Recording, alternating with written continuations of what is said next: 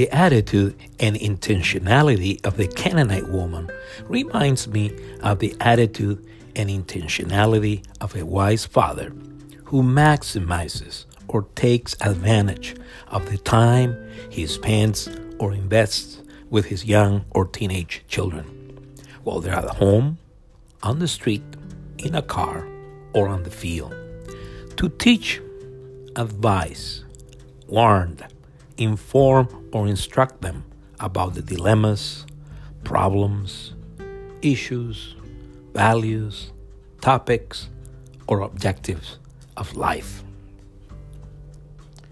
On the other hand, the attitude and intentionality of the scribes and Pharisees reminds me of the attitude and intention of the distracted father who does not maximize or take advantage of the time he spends or invests with his young children or his teenage children while they're at home, on the street, in a car, or on the field.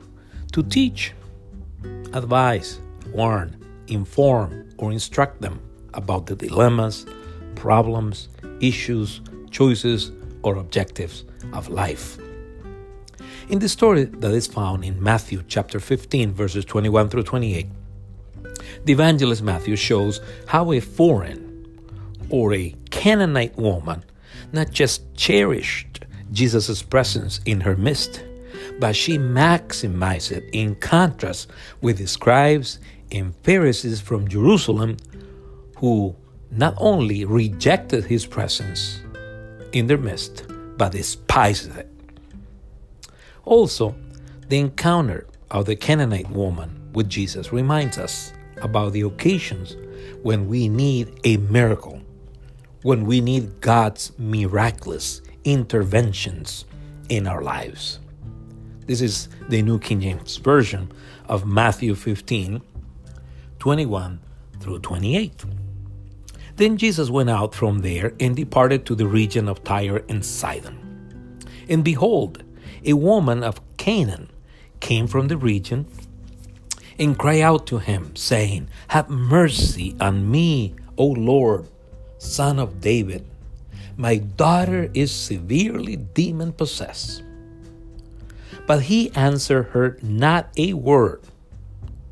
And his disciples came and urged him, saying, Send her away, for she cries out after us. But he answered and said, I was not sent except to the lost sheep of the house of Israel.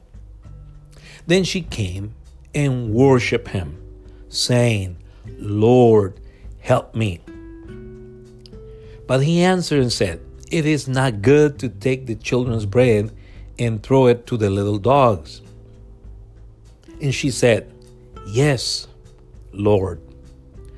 Yet even the little dogs eat the crumbs which fall from their master's table. Then Jesus answered and said to her, O woman, great is your faith. O woman, great is your faith. Let it be to you as you desire. And her daughter was healed from that very hour. I should point out to you that a man or a woman who wishes to understand the message of the Gospel of Matthew must know that this was written to the children of Israel by an Israelite who wanted to convince or persuade them to confess Jesus of Nazareth as their Messiah, as their King, as the anointed one from God. The incident that Jesus had with the scribes and Pharisees reveals that he had not rejected the children of Israel, but that he had just rejected the attachment to their traditions, which contradicted God's commands or the Word of God. So, through this story, Matthew affirms that Jesus was sent by his Father to the people of Israel and shows his readers that Jesus had not rejected them. On the contrary, he had embraced them. What Jewish tradition was Jesus specifically rejecting? Jesus was rejecting the elders' tradition regarding washing their hands before eating. So Jesus took this opportunity to teach the crowds that it was not what people ate that contaminated them, but what came out of their mouth. Next, Jesus took his disciples into a Gentile territory to help them understand what he had just taught them. He went into a Gentile territory to show them, among other things, that the exterior things did not contaminate things. The Old Testament shows that, for the most part, the Israelites and the Phoenicians had a good relationship throughout the centuries. The Hiram, king of Tyre, was very helpful to King Solomon in the construction of the temple. He did it by sending him carpenters and cedar wood from Lebanon. 1 King 5.1 says, Hiram king of Tyre sent his servants to Solomon when he heard that he had been anointed king in his father's place. For Hiram had always been friends with David. In contrast with the, the Samaritan woman who did not want to grant Jesus' request for water because he was a Jew, the Canaanite woman from Tyre took advantage of the opportunity Jesus had given her. She cried out to him, saying, Have mercy on me, O Lord, son of David. My daughter is severely demon possessed. Her confession reveals that the Canaanite woman was familiar with the Old Testament promise concerning the coming of the Messiah. Her confession also tells us that she believed Jesus was the fulfillment of such prophecy. Furthermore, her confession indicates that she believed that Jesus was the promised Messiah who had the right to rule over the children of Israel and had the authority or had authority and dominion over evil spirits or demons. In summary, her daughter's terrible condition moved this woman to seek Jesus' help. So, Matthew 15 23 testify how Jesus delayed to give her, her an answer, delay to answer her a word. We should not forget that to delay means to postpone to give an answer or to postpone an action, to suspend an answer or to suspend an action, to retard to give an answer or to retard to act, to procrastinate to give an answer or to procrastinate an action.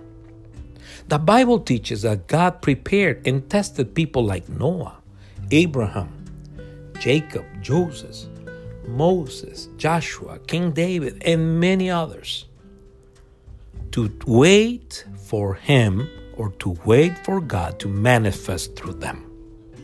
For instance, Genesis 8 6 through 13 testifies that Noah and his family had to wait in the ark long enough to accomplish what was necessary for his good and the good of his family. Noah and his family had to wait for God to send the wind to dry up the land. So it came to pass, says Genesis 8 6 through 13, at the end of the 40 days that Noah opened the window of the ark which he had made. Then he sent a raven which kept going and going until the water had dried up from the earth.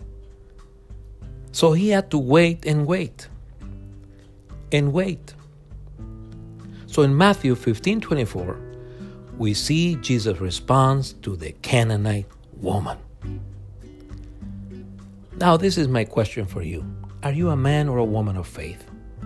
Have you needed a miracle from the Lord? Are you waiting or anticipating from Him? Keep in mind that we realize we need a miracle when we are physically, emotionally, financially, or socially broke. Lastly, we realize that we need a miracle and that we have to wait for God's answer when we surrender our lives to Him. May the Lord help us to wait on Him and to make the most of His working in our lives. Amen.